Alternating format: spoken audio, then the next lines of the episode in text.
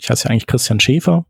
Manche nennen mich auch so, vor allem die, wo, wo ich die Kurve nicht rechtzeitig gekriegt habe, denen zu sagen, dass sie mich anders nennen sollen. Und dann, wenn dann einmal der Zug abgefahren ist, bei den einen bin ich halt Shep und bei den anderen Christian.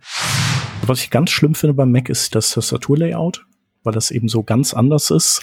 Und weil auch noch obendrein. Das ist nicht ganz schlimm, es ist ganz anders. Ja, ja, genau. Welche Programmiersprache würdest du gerne lernen, wenn du endlos viel Zeit hättest? Also wahrscheinlich wäre das am ehesten Rust, weil man damit eben native Anwendungen schreiben kann und eben auch nach äh, Web kompilieren kann. Und ich auch finde, dass die Philosophie von Rust finde ich irgendwie sehr gut.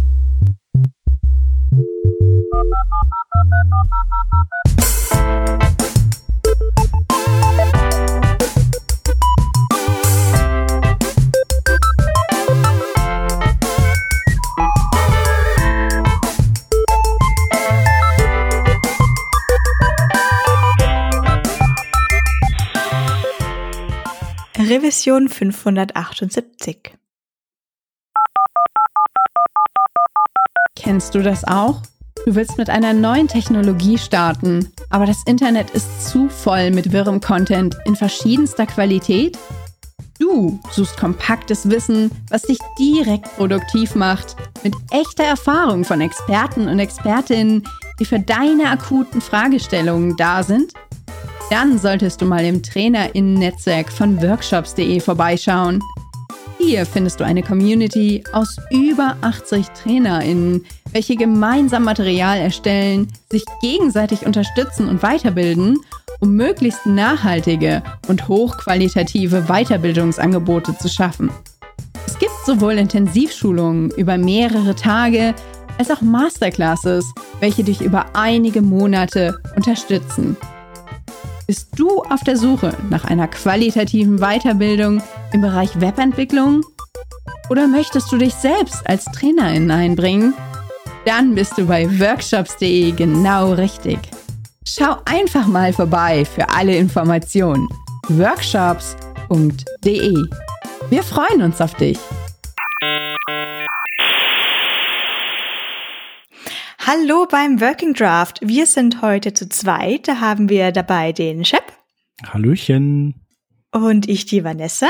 Und wir machen heute weiter mit unserer Reihe des Host-Kontexts, den Namen, den wir uns bei einem CSS-Pseudoselektoren abstibitzt haben und möchten da den Kontext des Hosts Shep ein bisschen belichten. Daher freue ich mich ganz herzlich, dich beim Interview begrüßen zu dürfen, Shep. Yay. Ja, cool. Ich wusste gar nicht, dass ich ein äh, Shadow-Host bin. Und ich frage gleich was äh, zu deinem Namen. Woher mhm. kommt denn der Name Shep? Ja, äh, der kommt von Freunden, in Anführungszeichen. Noch aus der Schulzeit. Ich heiße ja eigentlich Christian Schäfer. Und äh, manche nennen mich auch so, vor allem die, wo ich die Kurve nicht rechtzeitig gekriegt habe, denen zu sagen, dass sie mich anders nennen sollen. Und dann, wenn dann einmal der Zug abgefahren ist, dann, äh, also bei den einen bin ich halt Shep und bei den anderen Christian. Genau, und in der Schule war ich dann einer von drei Christians und einer von zwei Schäfers. Und das war dann irgendwie praktischer, wenn die Leute eben so äh, ihr Spitznamen bekommen. Und äh, bei mir war das natürlich irgendwie Chris und Chrissy und äh, oder dann gab es ja auch die Phase, wo man sich per Nachnamen äh, rief, mhm. zumindest die Jungs. Also dann war ich äh, der Schäfer. Aber irgendwann hatten wir einen Englischlehrer und äh, der äh, nannte mich Mr. Shepard. Ich glaube, das hatte damit zu tun, dass ich mal eine Orange schälte und die Orangenschale in den Mülleimer werfen wollte und er da lang lief und die dann an den Kopf bekam. Und dann äh, nannte er mich Mr. Shepard, the Malicious Orange Peace Thrower. Genau, und das fanden dann äh, meine Mitschüler einfach äh, sehr gut und haben sich das, haben das dann äh, abgekupfert und aber weil Shepard oder Mr. Shepard doch ein bisschen lang ist, haben die das dann nochmal abgekürzt. Genau, und die haben es dann nochmal durch den Fleischwolf gedreht, ähm, weil ich ja nicht so geschrieben werde, wie es im Englischen geschrieben sein sollte. Ja, also schreiben tut man dich ja dann mit Shep S-C-H-E-P-P. Genau, ja. Und Shepard, das wäre ja S-H-E-P-H-E-R-D. Ja, genau. Aber jetzt, ich wollte mal kurz da einhaken. Ist nicht einfach Shepard die englische Übersetzung von Schäfer? Ja, ja, genau. Deswegen, der Englischlehrer hatte mich ja deswegen so genannt. Aber was hat es mit der Orange zu tun? Äh, er hatte das einfach, als er die Orange an den Kopf bekam oder an den Körper, ich weiß es nicht mehr genau, dann, äh, also es war ein total netter, äh, aber der meinte dann so, Mr. Shepard, ah, ja, okay. Malicious Orange Peace Thrower. so war das. In der Elf, glaube ich. Und du wolltest natürlich den Abfalleimer treffen. Genau, ich wollte eigentlich den Abfalleimer, ich hätte ihn wahrscheinlich aber trotzdem nicht getroffen, auch wenn der Englischlehrer jetzt nicht da lang spaziert wäre. Man kennt das ja, man will immer so ganz elegant was in Mülleimer werfen aus der Entfernung und es landet natürlich nicht drin. Okay. Genau. Aber dann verstehe ich das richtig, du nimmst Chap nicht einfach nur immer noch mit, weil das halt schon immer so ist, sondern du möchtest auch der Chef sein. Ja, ja, das passt. Okay. Genau. Also das hat sich so etabliert und ist ja auch eindeutig. Also ich meine, wenn du in die Google-Suche Christian Schäfer eingibst, obwohl ich ja nicht mit Ä, sondern mit AE geschrieben werde. Ach, tatsächlich? Ja, ja, ja, doch. Ah, oh. Ist, ist aber auch nicht schlimm, wenn man mich mit E schreibt. Vielleicht war das mal, musste irgendwer unseren Namen, unseren Familiennamen mal in so einen MS-DOS-Computer eingeben und dann ging das eben nicht mit Umlauten. Genau, aber da findest du halt, also Millionen. Ich glaube, es gibt äh, als Nachnamen irgendwie schlimmer, ist noch Müller wahrscheinlich oder, oder Meier. Genau, und Christians gibt's ja auch reichlich. Vor allem so aus äh, aus meiner Generation. Das schien wohl ein beliebter Name gewesen zu sein. Zusammen ja, mit Sebastian. Ja, ja, ja, ja, klar. Ja. Ich glaube, Meyers haben es ganz schlimm, weil ich glaube, wenn ich alleine drüber nachdenke, ich sehe schon drei, vier verschiedene Schreibweisen vor mir, wie man allein Meyer mhm. schreiben könnte. Mit A, mit E, mit Y oder mit I, ne? Ja, oder nur Y und dann einfach R und kein E mehr dazwischen. Mhm. Stimmt. Genau, und dann habe ich aber noch äh, Handles und E-Mail-Adressen, die natürlich nicht äh, so geschrieben werden, weil äh, komischerweise gibt es Leute, die Shep mit Nachnamen heißen, ähm, was wahrscheinlich aber von dem Wort schief kommt. Und äh, ich weiß noch, dass ich relativ früh, also sagen wir mal 1999 oder 2000 oder so, wollte ich schon Shep.de registrieren, war weg. Das war irgendein Architekt aus Dortmund, der bei Strato die registriert hat und die war auch jahrelang, war da war da nichts drauf, außer so under construction. Und ich habe alle paar Jahre habe ich denen immer wieder geschrieben, so, hey, hast du nicht Bock, mir deine Domain zu geben? Ich baue dir auch eine Webseite dafür. Der hat dann nie geantwortet. Genau, und dann hat er die dann irgendwann doch mal drauf gebaut. Und bei meiner E-Mail-Adresse, die ich äh, mir mal bei GMX geholt habe, die war auch weg. Dann, äh, die, ich musste aber jetzt schnell eine E-Mail-Adresse haben und deswegen habe ich die dann mit AE da. Und auf Twitter war das Handle auch weg und dann muss habe ich halt der Chef gemacht. Ja, also ein, ein riesen Kraut und Rüben. Und ich bin aber trotzdem immer so ein großer Fan davon, E-Mail-Adressen und Telefonnummern, die ich mal hatte, immer zu behalten, damit eben Leute, die ich vor zehn Jahren getroffen habe, mich trotzdem irgendwie erreichen können. Genau, deswegen ähm, habe ich halt diese GMX-Adresse im Prinzip noch über Jahre hinweg mitgeschleift, obwohl die eigentlich mega uncool ist. Genau, und erreichen tut man mich jetzt aber eigentlich über shep.shep.dev. Das ist jetzt quasi die aktuelle dahinterstehende E-Mail-Adresse. Alles klar, dann bleiben wir mal gleich bei der Schule. Muss nicht die elfte Klasse sein. Aber was war denn dein Lieblingsfach, falls du eins hattest?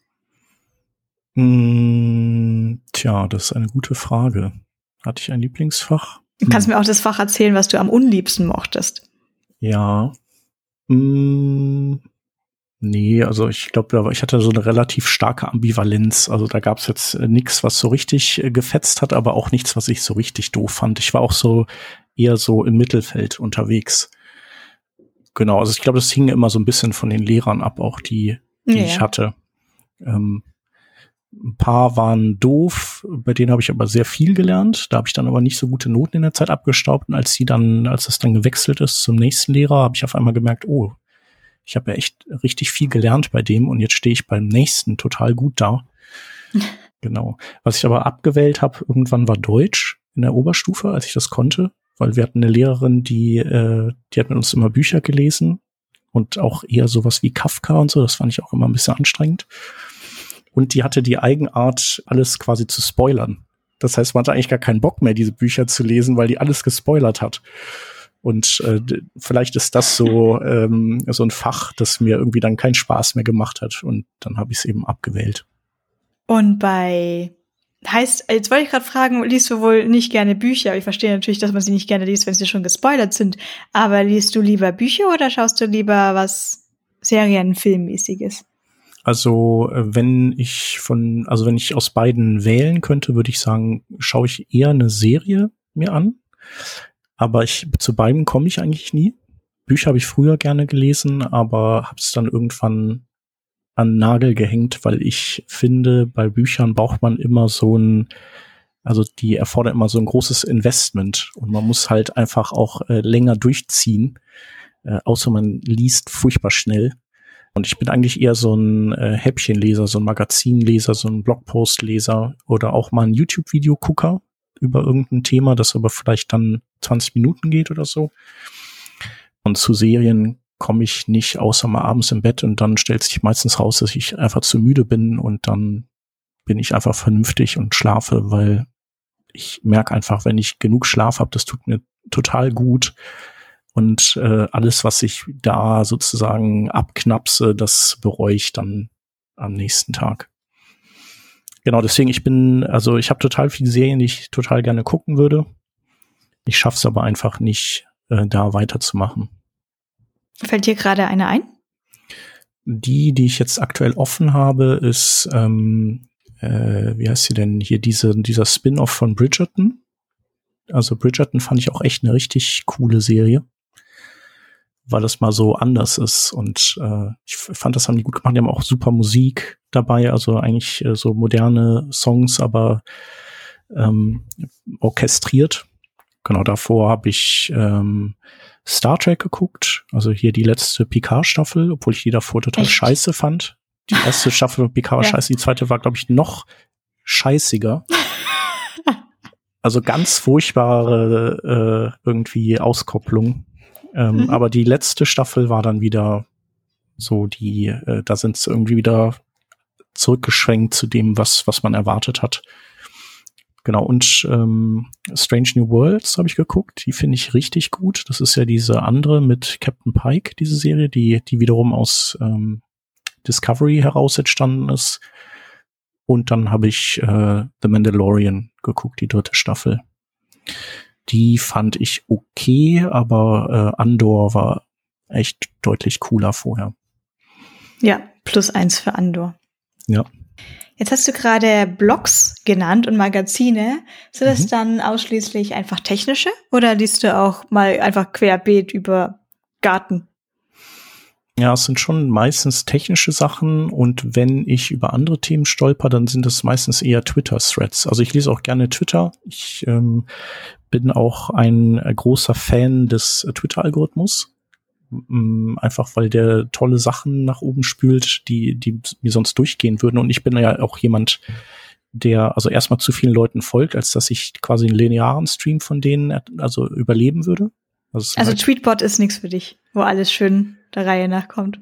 Äh, Tweetbot ist äh, aus zwei Gründen nichts für mich. Einmal, weil es hintereinander kommt. Zweitens, weil es auf Mac läuft. Aber da ah. kommen wir vielleicht noch mal drauf. Ich habe so ein Migrationsding für Mastodon äh, auch laufen lassen, wo ich dann auf Mastodon den Leuten folge, denen ich auf Twitter folge. Und Mastodon ist echt krass anstrengend für mich. Genau deswegen Twitter-Algorithmus, yay.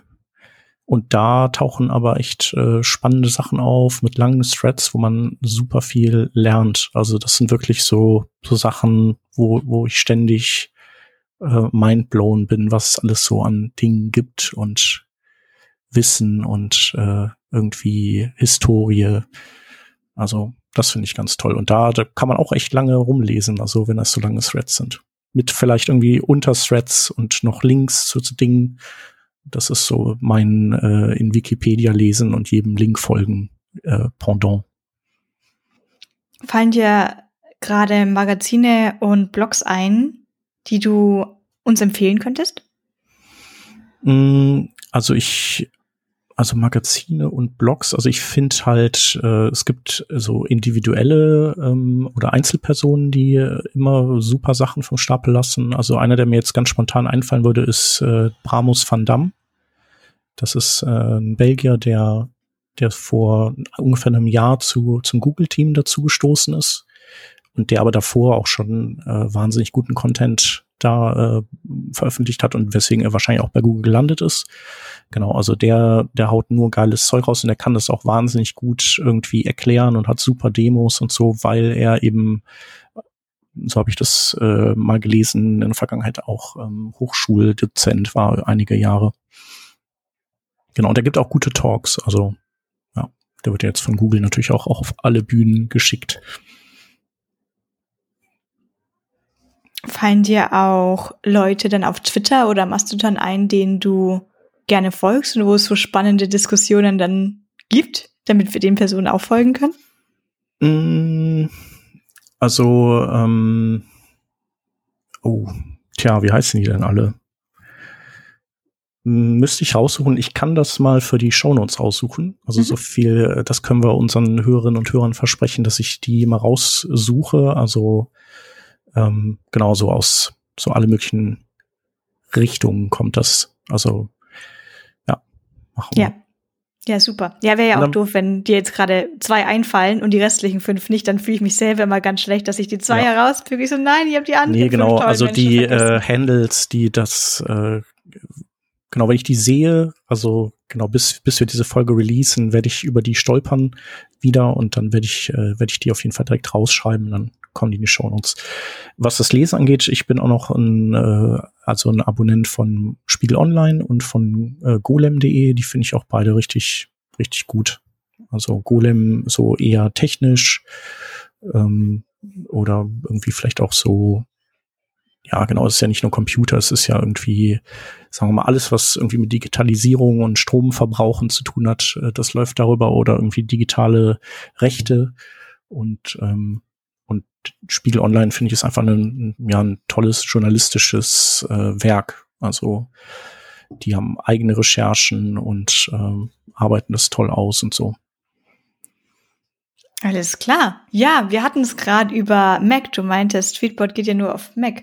Wo mhm. bist du denn unterwegs? Windows, Linux oder MacBook? Genau, also ich bin ja so ein äh, die-hard Windows-Mensch, ähm, was einfach da liegt, dass ich das immer benutzt habe und äh, ich ja einfach nur nicht den Aufwand treiben möchte, den so ein Systemwechsel mit sich bringt. Also weil man da einfach ähm, total viel neu lernen muss. Aber äh, wie es so kommt, habe ich mir vor drei Wochen, glaube drei Wochen, habe ich mir einen Mac Mini geholt mit M2, weil ich nämlich bei einem Kollegen äh, aufgeschaltet war per Screensharing und wir haben so ein oder bei unserem Projekt ist es so, dass wir eben äh, sehr viel statische Seiten rendern und äh, das sind so um die 20.000 und die brauchen äh, 20 Minuten auf meiner Kiste hier, also auf so einem Core i7 und der hat die bei sich gerendert und war dann irgendwie nach fünf Minuten fertig oder so. Ich glaube, die brauchen bei mir sogar 40 und das bei ihm dann nur 10 oder so. Auf jeden Fall, das war super schnell. Und dann äh, dachte ich, ich gucke nicht richtig. Aber in der Tat ist äh, dieser Apple M-Chip einfach äh, so pervers schnell, äh, dass ich gesagt habe, so, nee, ich will, also wenn ich bei dem Projekt, an dem Projekt arbeite, dann will ich bitte jetzt auch so einen Apple-Rechner haben, damit ich das darauf ähm, dann rendern kann. Genau. Und dann habe ich mir aber, also was ich ganz schlimm finde beim Mac ist die, das Tastaturlayout, weil das eben so ganz anders ist. Und weil auch noch oben dran. Es ist ganz anders. Ja, ja, genau. Es ist aber ja auch so, glaube ich, dass auf den Tastaturen äh, diese ganzen äh, Klammern gar nicht aufgedruckt sind, oder? Wenn ich mich recht erinnere. Oder sind das, die kommt drauf? auf, das, kommt, das kommt auf den Layout drauf an, ob du ein deutsches, UK, US hast, je nachdem. Okay. Auf jeden Fall habe ich dann geguckt, dass ich mir, ähm, dass ich mir ein Tastaturlayout reinhänge, das dann quasi dem von Windows entspricht, damit ich eben nicht, weil ich ja mhm. trotzdem noch beide Systeme habe und ähm, man halt so diese Klassiker hat wie Ad-Zeichen schreiben, oh, ich habe gerade ja. die Anwendung geschlossen und so. Und äh, also aus irgendeinem Grund sind die Spitzenklammern getauscht mit dem mit dem Gradzeichen. Das ist so das Einzige, was da irgendwie andersrum ist. Und die Windows-Taste ist sozusagen die Control-Taste beim Mac. Und ich muss halt immer dran denken, auf Windows macht man halt Steuerung, C für kopieren und die anderen Dinge. Und beim Mac macht man halt, drückt man nicht Steuerung, sondern die Control-Taste.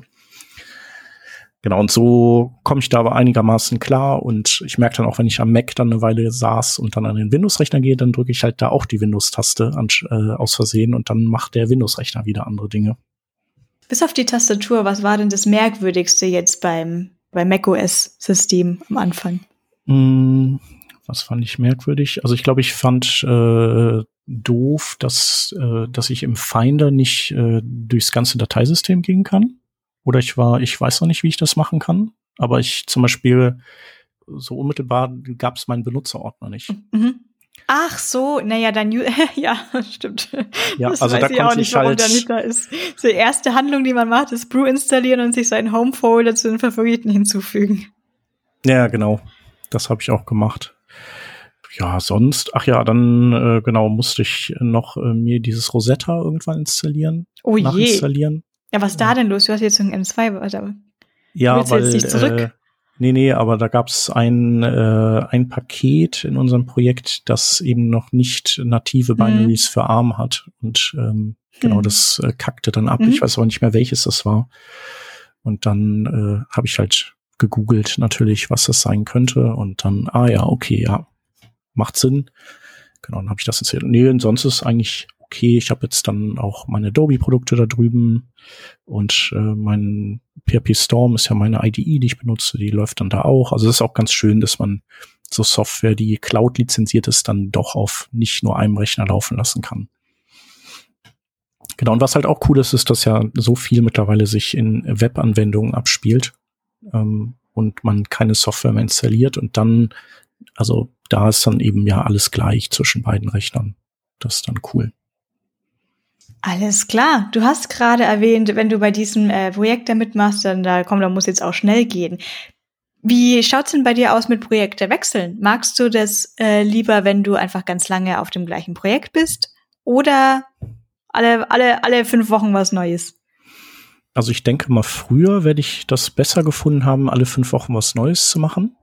Ähm, mittlerweile nicht. Also ich bin immer gerne lang auf Projekten. Also eigentlich bin ich sowas wie ein Festangestellter, nur dass ich eben nicht festangestellt bin, sondern frei.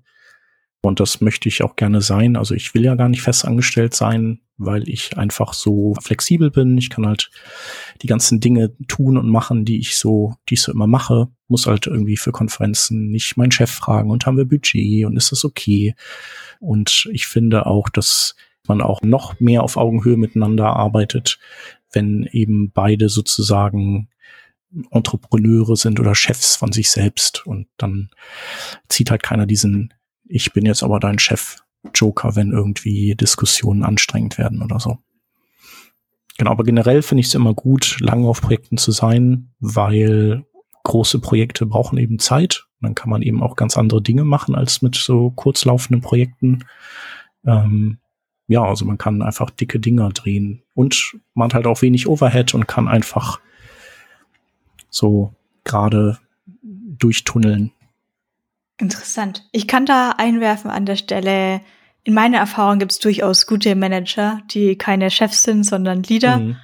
ähm, wo man diese generelle Problematik nicht hat. Aber ja, es klingt natürlich sehr interessant, dass du quasi so ein bisschen festangestellten Projekte hast, und nicht dieses ständige, oh, was mache ich jetzt, äh, keine Ahnung, in zwei Wochen und wie lange können die mich halten und etc. Finde genau. ich auf jeden Fall sehr spannend. Und ich finde halt auch gut, nicht irgendwie zwei Kunden parallel zu haben, auch wenn natürlich die Risikostreuung da sehr schlecht ist. Ähm, mhm. Aber äh, zum einen liegt es eben, also ich finde dieses, äh, dieser äh, Switch ist halt immer anstrengend natürlich, dass man äh, so nach zwei Tagen vielleicht wieder dann, okay, jetzt bin ich wieder in einem anderen Projekt, jetzt muss ich mich da irgendwie wieder reingrufen und man hat halt fünf Werktage in der Woche, das ist halt dann auch doof. So, wer kriegt jetzt die zwei Tage und wer die drei? Oder arbeite ich vielleicht nur vier Tage? Ähm, ja, also das, das hat man halt alles nicht. Das fand ich dann in der Vergangenheit auch schon immer ein bisschen anstrengend. Und dann gab es auch immer so Hochphasen, wo halt vielleicht beide Kunden, die man parallel hatte, zur gleichen Zeit was von einem, also ganz viel von einem wollten. Ja, ja. Klar. Also das haben die immer geschafft, dass irgendwie, dass es auf einen Im Dezember vor Weihnachten. Ja, irgendwie so und oh, das ist dann echt schlimm. Im Quartalsende. Ja. Aber man kann ja jetzt bei dem gleichen Projekt immer sehr unterschiedliche machen, Sachen machen oder man kann bei sehr vielen verschiedenen Projekten im Endeffekt die gleichen Sachen machen. Was sind denn so deine Lieblingsaufgaben im Frontend-Bereich? Also ich mag halt generell einfach gerne komponentenbasiertes Bauen ähm, die, diese ganzen Sachen gut zu designen, gut zusammenspielen zu lassen ähm, und freue mich dann immer, wenn wenn man Komponenten gebaut hat, die super funktionieren, wo ich dann auch einfach mir das Blitzdings ins Gesicht halten kann und alles vergessen kann, was ich da eigentlich an Code reingeknetet habe, weil ich das dann ab dem Zeitpunkt auch nur von außen verwende und das Ding immer quasi das macht, was man möchte, super, das super geregelt kriegt und ähm, genau, also einfach so viel Hirnschmalz in Komponenten stecken und hinterher sich darüber freuen, dass man die dann zuverlässig benutzen kann und Frontends daraus eben arrangieren kann, die machen, was man möchte. Das finde ich schon gut. Und da stecken ja total viele Aspekte drin. Ne? Also das ist ähm, erstmal, wie schneidet man die? Was für eine API haben die, damit man, also wie interagiert man mit denen? Äh, wie kommunizieren die mit anderen Komponenten? Ähm, und äh, dann sollen die natürlich auch barrierefrei sein und äh, modernes CSS haben, irgendwie in jedem Kontext, also so ein bisschen so äh, Container Query mäßig müssen die eben dann in verschiedenen Kontexten funktionieren und dann soll das Ganze eben auch ähm, idealerweise performant sein. Das heißt also ähm, möglichst äh, viel in CSS abbilden anstatt in JavaScript und ähm, genau und auch das JavaScript eben so laufen lassen, dass es den Browser nicht schachmatt setzt. Genau, wenn das dann alles fertig ist, also das ist einfach so, äh, manchmal äh, sitzt man vor so einem großen Berg. Also wenn man jetzt irgendwie so einen kompletten Seitentyp neu entwickelt, dann ist das wirklich ein Riesenhaufen an Komponenten. Und dann äh, man kann ja gar nicht die ganzen äh, Anforderungen irgendwie vorab formulieren. Das ist ja, sagen wir, es gelingt ja den wenigsten. Das ist ja immer so, dass einem dann, ach ja, wir haben ja noch diese Konstellation, da müssen wir auch noch, das müssen wir auch noch bauen. Das heißt also, das braucht halt immer alles länger, als man denkt. Ähm, aber wenn man die Zeit hat, mache ich das gerne und äh, wenn es dann hinterher einfach geil funktioniert, dann finde ich das super. Und wenn es dann noch bei den Kunden später gut ankommt, also ähm, idealerweise verproben wir das dann mit äh, Testern und ähm, sehen das dann auch an den Zahlen, dann, dass, dass das irgendwie was besser gemacht hat. Das macht mir Spaß. Was macht keinen Spaß? Mm, was macht keinen Spaß? Ähm, naja, meistens macht nicht so viel Spaß, irgendwie Legacy-Sachen anzufassen, die man nicht äh, selber gemacht hat, aber ich glaube, das geht jedem so. Das geht einem ja manchmal auch schon mit Nicht-Legacy-Sachen, die andere gemacht haben. So. Ich, mir macht das Spaß. Das Blöde ist, es ist so ein undankbarer Job. Irgendwie. Okay. Aber mir macht's sehr viel Spaß. Also ich mache das ja auch und das ist in Ordnung, aber ich mache es noch nicht im realen Leben. Also hier zu Hause so. ist nicht so aufgeräumt wie im Code, wie ich gerne Code aufräumen würde. Ja, also okay. wenn ich meinen eigenen Kleiderschrank sehe, dann denke ich mhm. mir, passt schon, ich weiß, dass da hinten in der Ecke noch so ein T-Shirt eingeknüllt liegt. Ich weiß mhm. genau, dass da ist. Ja, und, das ist ja bei ähm, vielen so. Und in manchen, bei manchen Refactorings, wo würde ich mir auch denken, also es gibt, äh, ich refactor nicht so viel, weil ich bin immer noch, äh, mhm.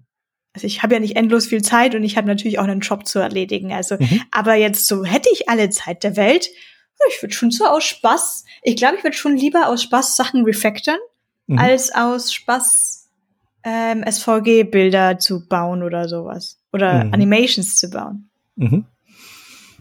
Ja. Ähm, ich glaube, ja, nee. manchmal, ist, manchmal ist man ja auch in so, einen, äh, so verschiedenen Stimmungen. Ne? Also manchmal ist man so in Refactor-Stimmung. Da hat man Lust irgendwie zu refactoren. Manchmal hat man aber eher Lust auf was Kreatives oder so. Hm. Genau, aber es ist halt generell viel Fleißarbeit. Also ich äh, versuche schon immer mir Mühe zu geben und keine Shortcuts zu nehmen weil ich die auch nicht nehmen muss. Also es ist halt keiner, der irgendwie sagt, äh, warum ist das noch nicht fertig. Also das finde ich auch sehr angenehm.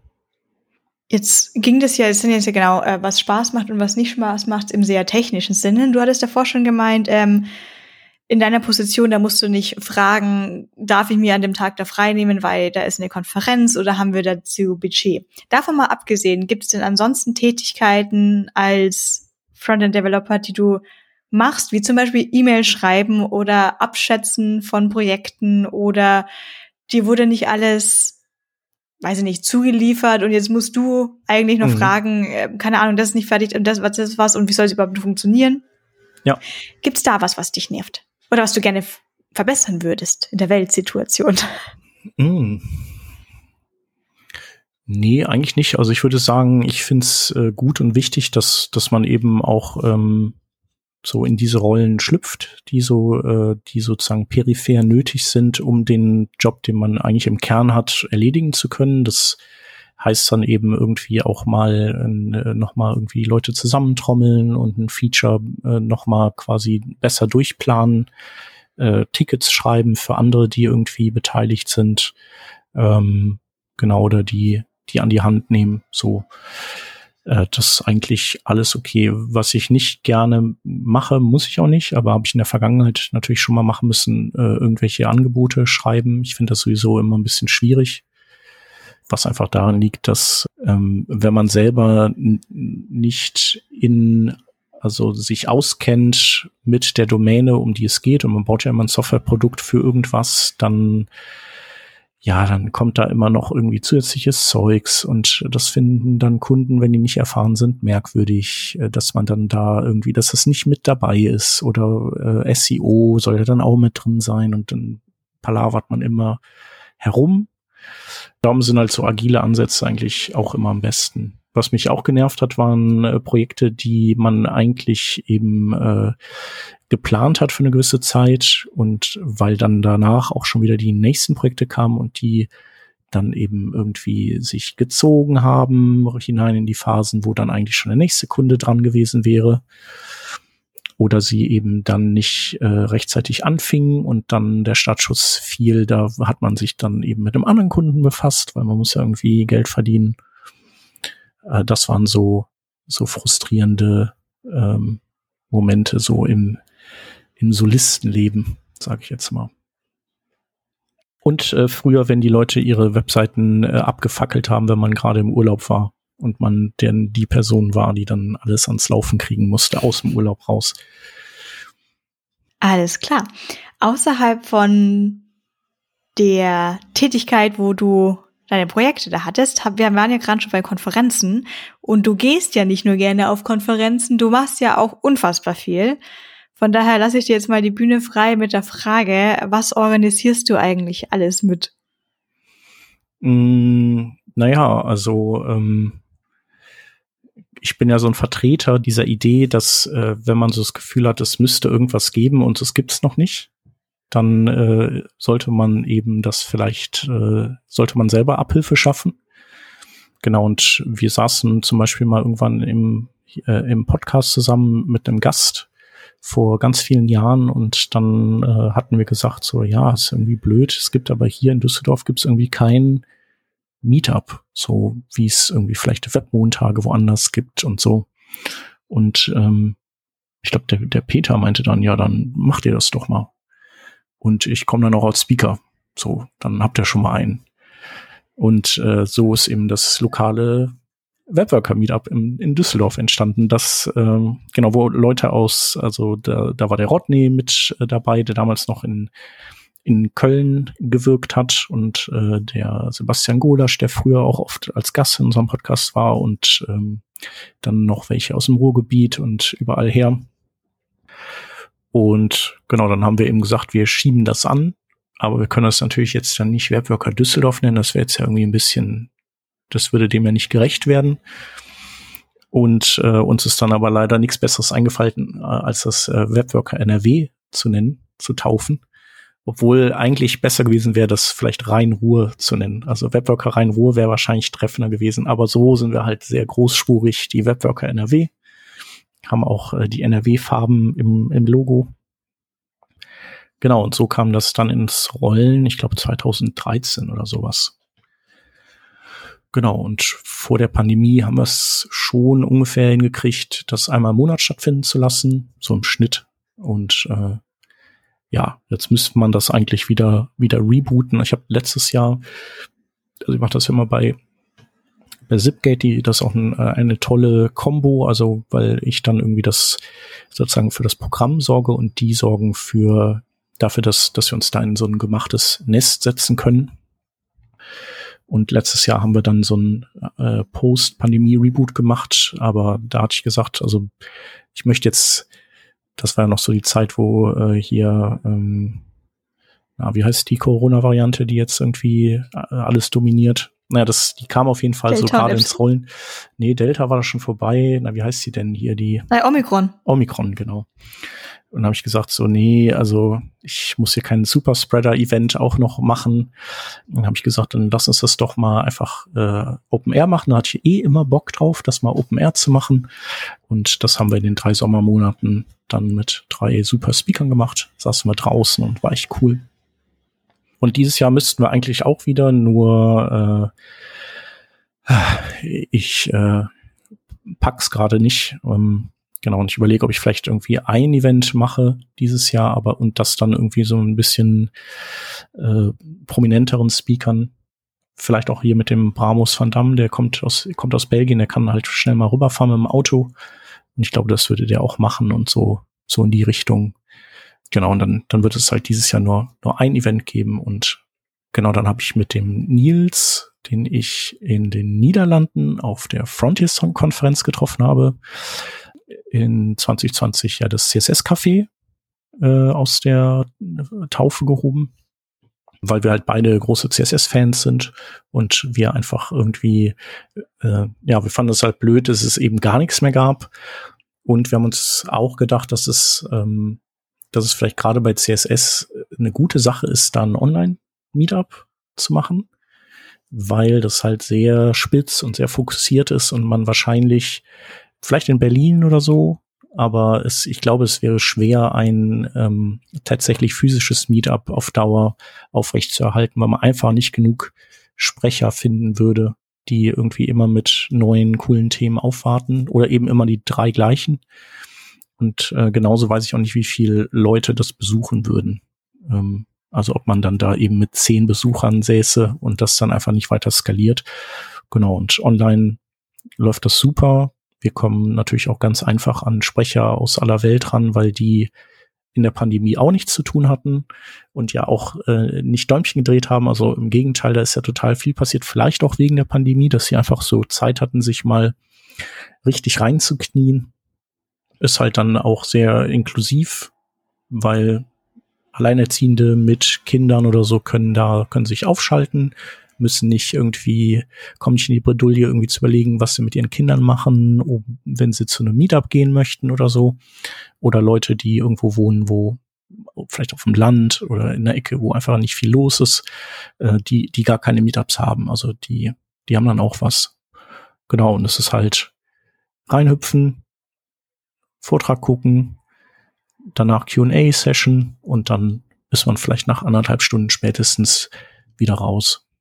Genau, und das funktioniert ganz gut und da sind wir jetzt in unserem vierten Jahr, haben auch echt irgendwie immer super Sprecher, super Themen und kann ich natürlich auch alle Hörerinnen und Hörer, die CSS interessiert sind, einladen, da teilzunehmen. Genau, oder auch einen Vortrag zu halten, wenn ihr irgendwie was Cooles zu erzählen habt über CSS, wenn ihr da Dinge gehackt habt, dann äh, ja, meldet euch gerne.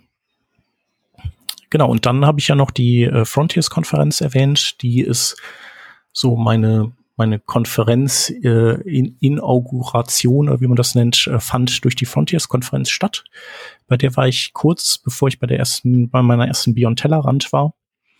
Und da hat der, der Mike aus Essen, der, der auch beim, bei den Webworkern NRW mit, mitgewirkt hat am Anfang, der, und der das Webworker Ruhe Meetup hat, der war das Jahr davor schon auf der Konferenz und meinte, die ist so super, da musst du unbedingt hin.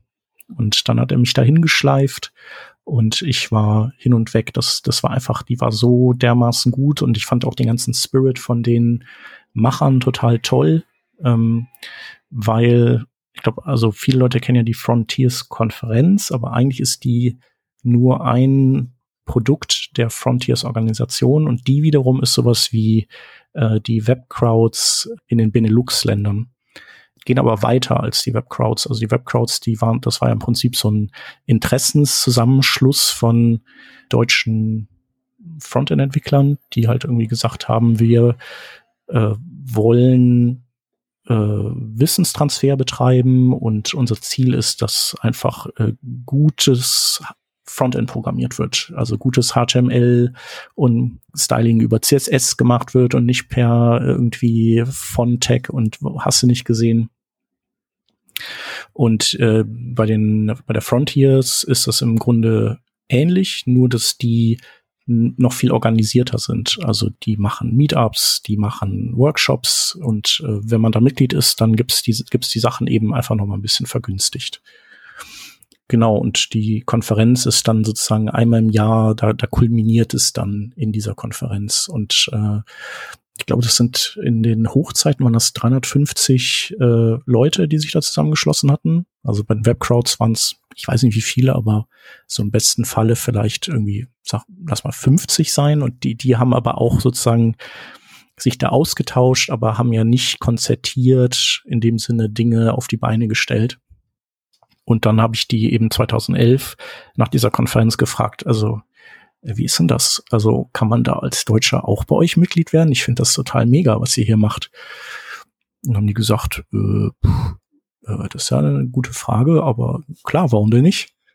Und äh, seitdem, genau, bin ich Mitglied bei der, bei der Frontiers-Organisation und äh, genau, wirke ja im Grunde genommen mit meinen Meetups auch so in deren Interesse, nur halt im deutschen Raum und ohne das Frontiers-Branding.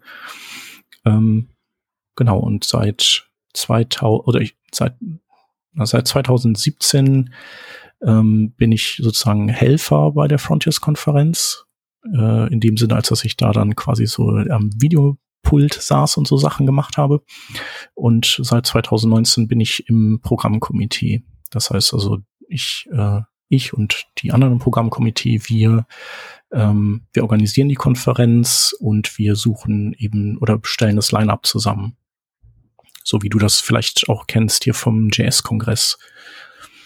Genau, und 2019 haben wir die dann gemacht und die war auch mega gut. Und äh, dann mussten wir auch da eine Pause einlegen und haben letztes Jahr dann so ein quasi so einen ganz vorsichtigen Reboot gemacht. Also wir haben auch gesagt, wir sind ja eigentlich nicht kommerziell, also wir leben ja nicht davon. Das ist ja wirklich ein, ein im Prinzip ein Nullsum-Spiel, diese Frontiers-Konferenz. Manchmal auch ein kleiner Verlust, leider. Äh, wir lassen jetzt erstmal den ganzen Konferenzen nach der Pandemie den Vortritt, die, äh, die halt tatsächlich leben mussten vom Konferenzveranstalten. So, äh, weiß nicht, CSS Day Macher und äh, Mark Thiele und so. Und genau, wir haben dann erstmal eine, eine kleine Konferenz gemacht, die so ein bisschen, ähm, die erstmal die Leute wieder zusammenbringen sollte mit äh, sechs Sprechern an einem Tag, mit total viel Hallway-Track dazwischen. Und ähm, wir haben auch, sind auch aus Amsterdam weg, weil Amsterdam echt teuer geworden ist und sind ähm, nach Utrecht, was so dreiviertel Stunde entfernt liegt und eigentlich so Amsterdam in, in kleines. Ähm, und äh, auch damit es eben, damit für uns das finanzielle Risiko erstmal nicht so hoch ist und auch für die Besucher das finanzielle Risiko nicht so hoch, wenn denn wieder irgendwas uns in die Quere kommt. Und wir haben auch extra keine Speaker eingeflogen, weil wir man wusste ja noch nicht so, wie geht's weiter, sondern alle waren so aus, aus vom Festland oder ähm, UK. Genau, und dieses Jahr machen wir dann wieder, also dieses Jahr gehen wir zurück auf das ursprüngliche Format ähm, und äh, veranstalten eben im September wieder eine Zweitageskonferenz mit 14 Sprechern an zwei Tagen. Also wird man ordentlich vollgepumpt Genau, und da geht es dann um eben alles, was letztlich mit der mit Webentwicklung zu tun hat, ausgenommen. Also was wir eben nicht machen, ist irgendwelche Frameworks thematisieren. Also bei uns geht es zwar schon um JavaScript und äh, alles Mögliche, und, aber eben es muss halt was sein, was die Webplattform betrifft, oder es muss eben was sein, mit dem jeder und jede was anfangen kann, egal mit welchem Stack sie arbeiten. Ja, und deswegen, und, und wenn man halt einen Vortrag zu React hat, dann muss man ja eigentlich dann auch einen Vortrag zu Angular haben, weil das ist ja dann doof und dann muss man aber auch Vue haben und so kommt man dann in Teufels Küche. Genau, und aktuell haben wir, was, äh, haben wir äh, elf Sprecher und unseren MC und ein paar Sprecher kommen noch dazu. Ja, genau, dann habe ich noch 2019 eine kleine lokale Konferenz gemacht ähm, mit einem anderen Meetup zusammen, die, äh, mit dem wir befreundet sind, dem Web Engineering äh, Meetup. Ähm, die machen mehr so, so Backend-Themen und so. Die, das sind die Leute, die auch jetzt diesen äh, äh, Web Engineering Kiosk haben als Podcast. Mhm. Genau, mit denen haben, da haben wir dann irgendwann einfach gesagt, so, hey, das wäre doch mal cool, wenn wir eine lokale Konferenz machen würden, so quasi ja auch nicht nur Meetup, sondern so ein bisschen was Größeres. Und das, das hatten wir damals gemacht. Aber das, die Local Host Konferenz, und ich glaube, dass die, dass es auch bei dieser einen Ausgabe mutmaßlich bleiben wird. Genau, so immer viele Sachen am Kochen. Ja, dann habe ich gehört, du kochst dann danach noch weiter. Aber wenn wir gerade das Wort Kochen haben, kochst du mhm. gerne? Mm, ja, sehr gerne. Also ja, mache ich. Ähm, genau, ich übernehme das auch immer hier. Äh, ich, äh, wenn ich das nicht übernehme, dann äh, dann bin ich auch immer so ein bisschen, ja, aber das ist jetzt so ähm, nicht so nicht so viel Mühe gegeben. ja. Das lasse ich mal so stehen. Mhm. Denn ich wollte auf die nächste Frage hinaus. Du, ich habe gehört, du warst auch noch bei äh, Gastdozent. Genau, Gastdozent war ich auch zum ersten Mal äh, bei der Fachhochschule Düsseldorf. Mhm. Ähm, genauso im Prinzip ist, ist, ist ja immer so, das ist ja alles so ein Sumpf, also alles, was man so treibt, führt ja dann zum nächsten. Ähm, und äh, zwei, die schon Dozenten dort sind, beziehungsweise dort äh, tatsächlich auch als Dozenten äh, angestellt äh, sind und also nicht nur als Dozenten, sondern eben auch für verschiedene andere Dinge. Ähm, die hatten eben Bedarf an noch einem dritten Dozent für ein, ähm, äh, ja, was ist das, so ein, ich war ja nie an der Uni, auch nie an der FH vorher. Das war so mein erstes Mal tatsächlich an, an äh, so, ein, so einer Universität. Aber es war so eine Art äh, quasi äh, Kurs, der, den man so äh, zusätzlich zum eigentlichen Studium belegt und wo man dann so eben Punkte sammeln konnte. Und da ging es halt um Web- und App-Konzeption. Also eigentlich hörte das auf inhaltlich, bevor man so richtig äh, in die Tasten haut. Genau, und die hatten, die kannten mich eben vom lokalen Meetup und, äh, und auch aus dem Podcast und hatten dann die Idee, dass sie, dass sie mich fragen und dann habe ich das einfach mal gewagt zu, zu machen, wohl wissend, dass es eben gerade im ersten Jahr schon auch viel Arbeit ist, weil man ja noch irgendwie kein Material hat. Und äh, das war's auch. Genauso da. Ähm, ich war, glaube ich, immer dienstags da und äh, an den Wochenenden davor musste ich immer ganz schön äh, so Slides und Zeugs vorbereiten. Das war dann teilweise auch schon bisschen, bisschen anstrengend. Da hätte ich mir gewünscht, ich hätte vielleicht das äh, da nicht Ja gesagt, wie das auch so manchmal beim bei Talks ist, die man, wo man Ja gesagt hat, dass man die gibt. Ähm, genau, aber dann hat das Spaß gemacht. Es waren auch super Studenten da, Studentinnen. Ähm, nee, war cool. Und ich nehme mal an, dass, äh, dass wir das dieses Jahr dann auch wieder machen. Also startet dann im Wintersemester. Ja, super. Ich würde jetzt mal ähm, nochmal zurück auf technische Fragen kommen. Mhm. Wie viele Code Reviewer braucht ein Pull Request? Mm, also ich würde sagen, also mir würde ein Code Reviewer reichen oder eine.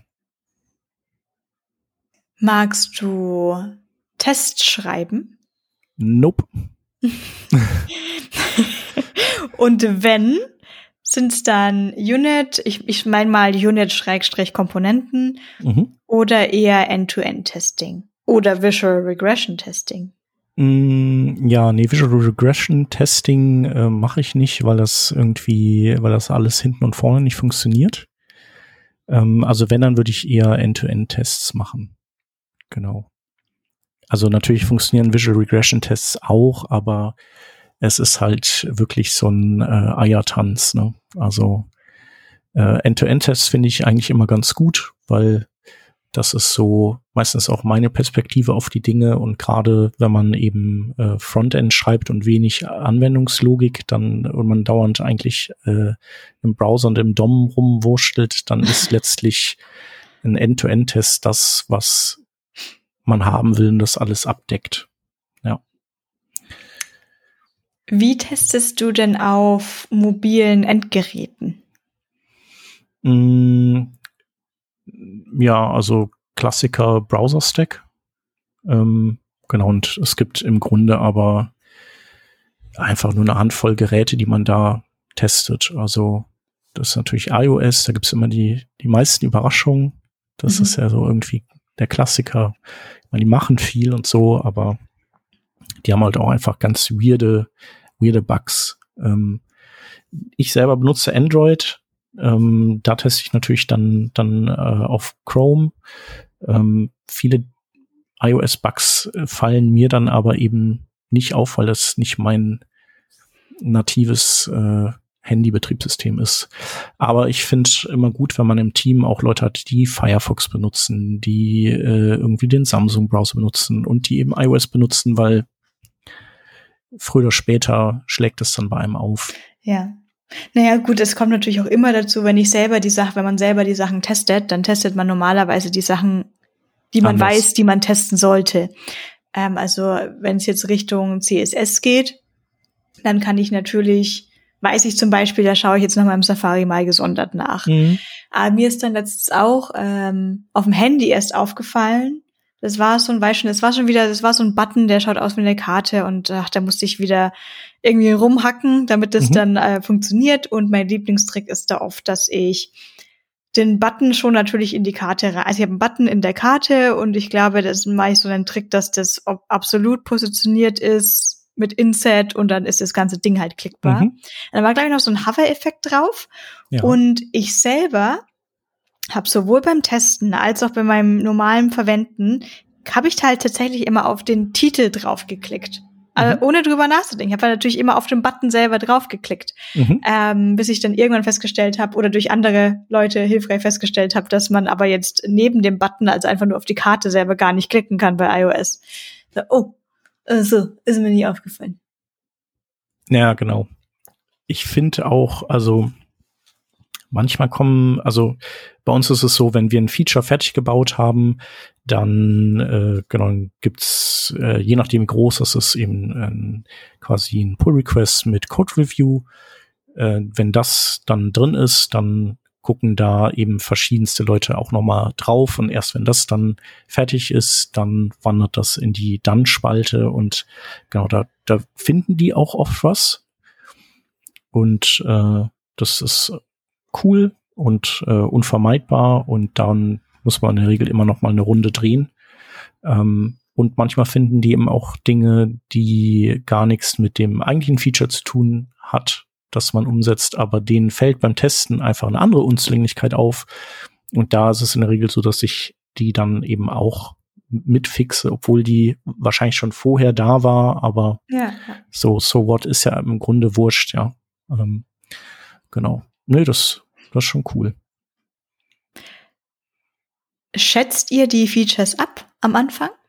Nee, machen nicht. Also wir haben, wir haben zwar so ein, äh, ja, so ein System von Sprints, die wir machen, aber letztlich ähm, dienen die eigentlich nur dazu, so ein bisschen äh, bestimmte Dinge in den Fokus zu rücken, um die wir uns halt kümmern. Also dass wir sagen, so dieser Themenblock ist jetzt der, den wir ja. in diesem Sprint bearbeiten. Aber ja. letztlich ist es äh, eher äh, kanbannig, was wir machen. Ja. Habe ich ja beim letzten Mal auch bei Hans ähm, geantwortet. Dann kam ich mir immer so rebellisch vor, wenn ich sage, äh, wir schätzen ja gar nicht. Mhm. Das kam mir dann immer so schlecht vor, als würde ich sagen, wir machen nur, wir machen nur Quatsch. Mhm. Aber ähm, es gibt naja, ganz die Frage ist ja auch immer, was willst du mit dem Schätzen eigentlich ja, genau, erreichen? Ne? Ja, ja, absolut du willst ja eigentlich irgendwie, ähm, ja, du willst irgendwie sagen können, hey, wahrscheinlich, äh, also wenn jemand das wissen wollte, aber das haben wir halt nicht, äh, bis wann ist irgendwas fertig wahrscheinlich. Ja. So. Heißt, heißt ja nicht, dass äh, wir aus Versehen ein Fünf-Monats-Projekt anfangen und es fällt uns erst nach fünf Monaten auf, dass so lange dauert.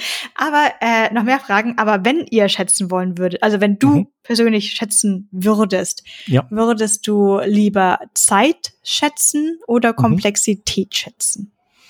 Ähm, also ich habe die Erfahrung gemacht, dass es am Ende immer auf Zeitschätzen hinausläuft, egal was man sich da überlegt und denkt und tut. Ähm, und das ist auch intuitiv und funktioniert und ähm, genau, ich habe eigentlich auch nie erlebt, dass das irgendwie äh, schlimm divergiert und mit Komplexität irgendwie besser gewesen wäre. Vielleicht sollten wir beide mal zusammenarbeiten, das wäre sicher lustig. Ja, vielleicht machen wir das ja irgendwann mal. Sag mal Bescheid, wenn dein Kunde nicht mehr Kunde ist. Mhm, mach ich. Das wäre sicher witzig. Ähm, so, äh, weitere Frage, gar nicht mhm. äh, unbedingt Frontend, sondern äh, freier Blick auf alles, was dir einfällt. Welche Programmiersprache würdest du gerne lernen, wenn du endlos viel Zeit hättest? Oder sie mm. brauchen könntest? Ja. Also ich glaube, ich würde gerne, also wahrscheinlich wäre das am ehesten Rust, ähm, weil ich äh, ja, weil man damit eben native Anwendungen schreiben kann und eben auch nach äh, Web kompilieren kann. Und ich auch finde, dass die Philosophie von Rust finde ich irgendwie sehr gut. Ich mag das. Finde das irgendwie eine clevere Idee. Ähm, genau. Ich habe es mir mal angeguckt. Ähm, ich, äh, es war mir zu krass. Äh, ich schaffe das nicht. Keine Zeit. Äh, tschüss. Muss andere Dinge tun. Nein, Quatsch, das muss nicht unbedingt zu krass sein. Ich habe das, weil ich habe auch äh, von Golang letztens gesprochen, haben wir auch selber mhm. schlecht gemacht. Mhm. Äh, aber es ist natürlich, äh, das, es ist sind einfach ganz, ganz andere Konzepte, als die man gewohnt sind. Ja. Und ich muss schon sagen, ich war da mal wieder sehr froh, dass ich mal Java und C und C++ irgendwie mal geschrieben hatte und mir diese Begriffe wie Overriding, also dass du auch Funktionen überschreiben, also dass du verschiedene Funktionen haben kannst, je nachdem, ob die Funktionsköpfe oder die Parameter unterschiedlich sind. Mhm. Mir aufgefallen, also in JavaScript funktioniert schon sehr viel durchaus sehr anders oder man hat diese Begrifflichkeiten nicht mhm. dafür. Dann, dafür hat man stattdessen irgendwie Blockkontext und mhm. sowas. Mhm. JavaScript allerdings, JavaScript oder TypeScript?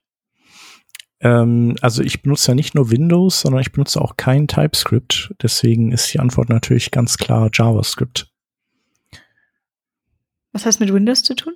Äh, naja, äh, ich bin, ich sozusagen, ich weiche von der Norm ab. Also Ach, du ich, weißt ich, von ich der habe das Gefühl, also mhm. heutzutage, sagen wir mal, ist es eher gang und gäbe oder äh, also, dass man TypeScript einsetzt. Mhm.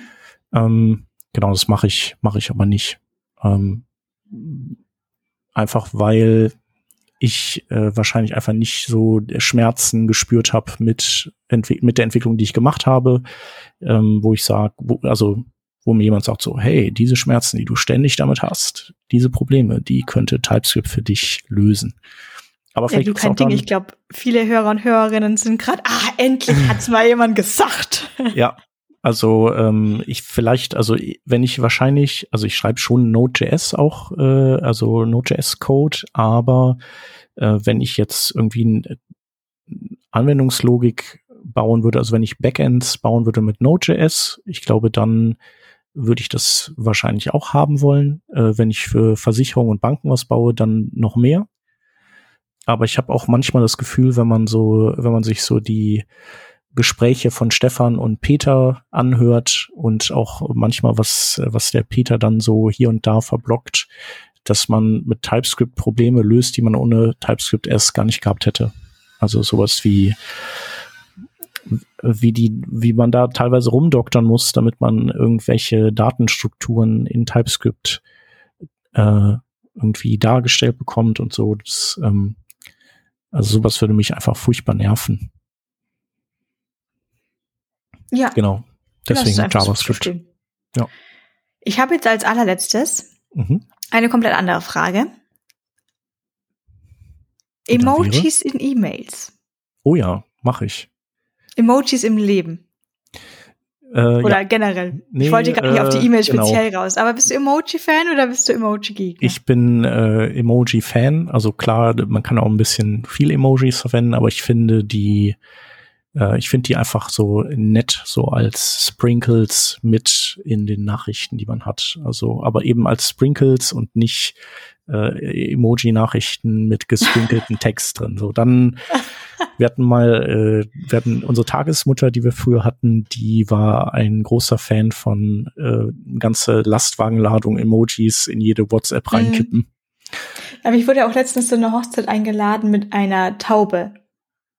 Und dann war mhm. ich doch schon, Emoji-Taube oder echte Taube? Nee, nee, nee, nee, es war eine Emoji-Taube und ich so, Moment, das, aber, es, aber es ist kurz nach einem, es ist kurz nach einem Geburtstag. Also jetzt bin ich schon äußerst verwirrt. Ist es jetzt Geburtstag? Ist es eine Hochzeit oder ist es eine Taufe? Mhm. Aber das äh, Tauben sind ja schon, es gibt doch äh, so dieses, ähm, also ich glaube, ich habe das selber noch nicht erlebt, aber vielleicht in was in Filmen oder so, dass sie dann so eine Taube aufsteigen lassen an ihrer Hochzeit Ja, oder vielleicht sogar mehrere. Auch ganz viel so Geschenksbänder und sowas. Das sind, glaube ich, auch immer so Täubchen drauf, so zwei Täubchen, die sich so einen Mhm, Schnabelkuss geben. Ja. Aber ich hab das vor allem auch mit einer Taufe verbunden. Na, da muss ich schon mal nachfragen, was jetzt gemeint ist. mhm. Mir fällt nur ein. Aber Sprachnachrichten, wie schaut's denn da Oh. aus? Finde ich ganz schlimm. Äh, Also ich fänd's besser, wenn und ähm, Slack macht das ja, glaube ich, so, wenn man eine Transkription Transkript. hätte. Aber ansonsten, ich finde das so, ich, man muss das halt so linear, man kann es nicht überfliegen, man muss es wirklich abhören und jede Sprachnachricht sieht gleich aus. Das heißt, man weiß nicht mehr, wer, in welcher Sprachnachricht das war. Man kann die nicht durchsuchen später. Das ist wirklich, das ist einfach nur eine Katastrophe. Also ich, ich höre schon die Stimme von Leuten gerne. Also, und von manchen, manche haben auch eine tolle Stimme, aber so zum Infos transportieren ist das einfach das the worst. Du, Ich glaube, wir haben uns aber technisch ein ganz neues Feld wieder geschafft, wo wir jetzt Apps und Filters und, äh, und Features und sonst was dafür bauen können, damit wir Transkripte schreiben können. Die Text Textnachrichten dann oder Sprachnachrichten werden vielleicht nochmal farblich markiert, damit du weißt, welche welche war. Mhm. Vielleicht kannst du dir jetzt noch bestimmte Sektionen daraus rausklippen und so weiter. Da kann man gleich ein Startup gründen. Ja, also vielleicht gibt's ja auch Hörerinnen und Hörer, die bei WhatsApp arbeiten, die uns zuhören. Bitte, bitte, bitte baut das ein. Ich glaube, Signal hat das. Hat das nicht Signal jetzt auch irgendwie, dass die das transkribieren? Niemand schreibt mir Spra niemand schickt mir Sprachnachrichten, weil die wissen, da kommt keine Antwort Ja. und das ist gelogen, da kommt niemals eine Antwort. Ja, und vor allem, man kann die ja auch nicht in jedem Kontext sofort anhören. Also das ist dann auch. Außerdem höre ich Musik oder sowas. Ich, also, Ja. Ja, also genau, äh, alle, die mich äh, hier äh, kennen, bitte schickt mir auch keine Sprachlist. Ich wäre euch total dankbar, ja. Schickt mir keine. Danke. Also wir dürfen dich mit Chat ansprechen, wir dürfen dir Emojis schicken als Sprinkles und Mhm. auf keinen Fall eine Sprachnachricht. Genau, auch nicht auch als Twitter-DM, da geht das ja auch mittlerweile. Ich habe zum Glück noch keine bekommen, habe auch noch keine versendet, natürlich. Ähm, genau, äh, sehr ungern. Dankeschön. Damit, lieber Shep, wäre ich durch mit all meinen Fragen. Ich Ja, danke toll. dir ganz herzlich für das Interview. Ja, coole Idee von euch, äh, die ihr da aus der Taufe gehoben habt. Ja, wir können ja mal schauen, was jetzt äh, Hörer und Hörerinnen uns noch als gesammelte Fragen einschicken. Was Mhm. würden wir noch alles gerne wissen? Genau. Vielleicht Man muss ja auch dran denken, also das ist ja hier Revision 578 und in der Vorbesprechung hatte ich auch schon lustigerweise gesagt, ich bin ja am 5.7.78 geboren. Also Das passt. Deine Episode, deine. Revision. Aber das heißt, dass äh, die 600 ja auch nicht mehr so weit weg ist und äh, da könnte man ja auch schon mal Fragen sammeln für Themen. Da machen wir dann auch irgendwie was, was anderes. Und äh, genau, schickt, schickt da mal gerne Dinge rüber. Absolut gerne. Der Shep organisiert das ganz bestimmt sehr gerne. äh, ja, ja, Ja, ja. genau. Das ist ja dann auch äh, nach Wir, der sa wir sagen einfach mal wieder Ja zu irgendwas. Genau, ja, ja, alles gut. Ja. Freilich, mach mal. Macht Ja, Spaß. Was wir ja nicht erwähnt hatten, ist, dass ich ja auch noch äh, Vorsitzender im lokalen Förderverein der Grundschule bin, wo auch äh, immer irgendwelche Feste organisiert werden müssen. Aber im Winter sind, gibt's ja dann nicht mehr so viel Feste und dann können wir das machen. Jetzt müssen wir doch, ein- ist nicht der Trick, das einfach zu verbinden. Das heißt, wir kommen jetzt einfach alle zu dem Grundschulfest, zur Episode Ja. 600. Das, da machen wir einfach ein Live-Recording da, ne? Mit den ganzen Kindern und den Hörerinnen. Aber keine Fruchtquetschis mehr, glaube ich. Darf man noch Fruchtquetschis trinken Mm, als Die sind Kind? wahrscheinlich nicht gesund. Nee, Ne? nicht gut für die Umwelt, Nee, weil die werden verliefert und sind in Plastik. Ja, und auch diese Tufi-Kakaos gibt's ja auch nicht mehr, die es früher gab. Gab's die noch bei dir? Also hier so Kakao in der Grundschule? So, wo man irgendwie immer so. Im äh, Tetrapack. Ja, also bei uns wurde auch immer so, ein, äh, so eine Palette dann für die Klasse angeliefert und dann Was? die, also man konnte Milch Nee. haben oder Kakao. Und dann hatte man so Strohhalm, Nee, da steckte nee, man da rein und dann Also ich kenne ich kenn Kakao und Milch im Tetrapack. Das gab's sogar noch bei uns Mhm. in der Uni. Das mussten wir aber kaufen. Gegen Okay. Geld. Ich glaube, bei uns in der Grundschule wurde das dann, ich glaube, die Milchwirtschaft hat das wahrscheinlich gesponsert. Die äh, hat ja, ja, auch wahrscheinlich äh, gesagt, dass Milch ganz wichtig ist für den Menschen und so weiter. Ja, Calcium. Hm. Ja, also Milch vom von der Kuh für den Menschen. Genau, ja, also nichts ja. gegen Milch, ja, ich benutze die auch manchmal, aber irgendwie so ist schon ein bisschen ein bisschen seltsames, äh, bisschen seltsames Nahrungsmittel, sage ich jetzt mal. So wenn man das mal mit Abstand betrachtet. Ich hatte dann nur, ich glaube, in der 11. oder 12. oder 13. Klasse dann irgendwie dieses Ding mit diesen Kaffeeautomaten, mhm. mit aber ganz viel Haselnusssirup, was da drin war. Mhm. Okay. Das war der Einstieg in die Kaffeezeit. Apropos, ha, Kaffee oder Tee? Kaffee. Kaffee. Ja, sehr gerne. Welche Art also, Zubereitung? Äh, also aktuell und seit ein paar Jahren haben wir wieder so eine ähm, Espresso-Kanne. Also so diese mhm, Mokka-Kocher, sowas. Mokka-Kocher, genau. Aber einer, der auf dem äh, Induktionsherd funktioniert. Ah, ja, ich habe dummerweise jetzt letztens einen gekauft, den ich schon immer haben wollte, mich immer gefragt habe, warum kaufe ich den nicht? Der kostet nur 18 Euro oder sowas. Das ist so ein ganz kleiner für nur ein Tässchen. So ein mhm. Espresso-Tässchen, so süß. Mhm. Und dann stand ich da zu Hause und ähm, Der ging ach, nicht ja. auf eurem Induktionsherd. Ja, das, deswegen ja. haben wir extra den anderen ganz Ja, ja. Mhm. Ja. Nee, genau im Grunde in verschiedenen Darreichungsformen. Also früher war ich da empfindlicher, mittlerweile finde ich irgendwie alle möglichen Varianten auch echt sehr in Ordnung. Die haben so alle was für sich. Genau. Alles klar. Dann danke ich dir für diese Zugabe. Gerne. Ähm, freue mich auf alle Fragen ähm, und auf die Schaunotizen ja. und würde sagen, dann bis zum nächsten Mal. Tschüss. Tschüss.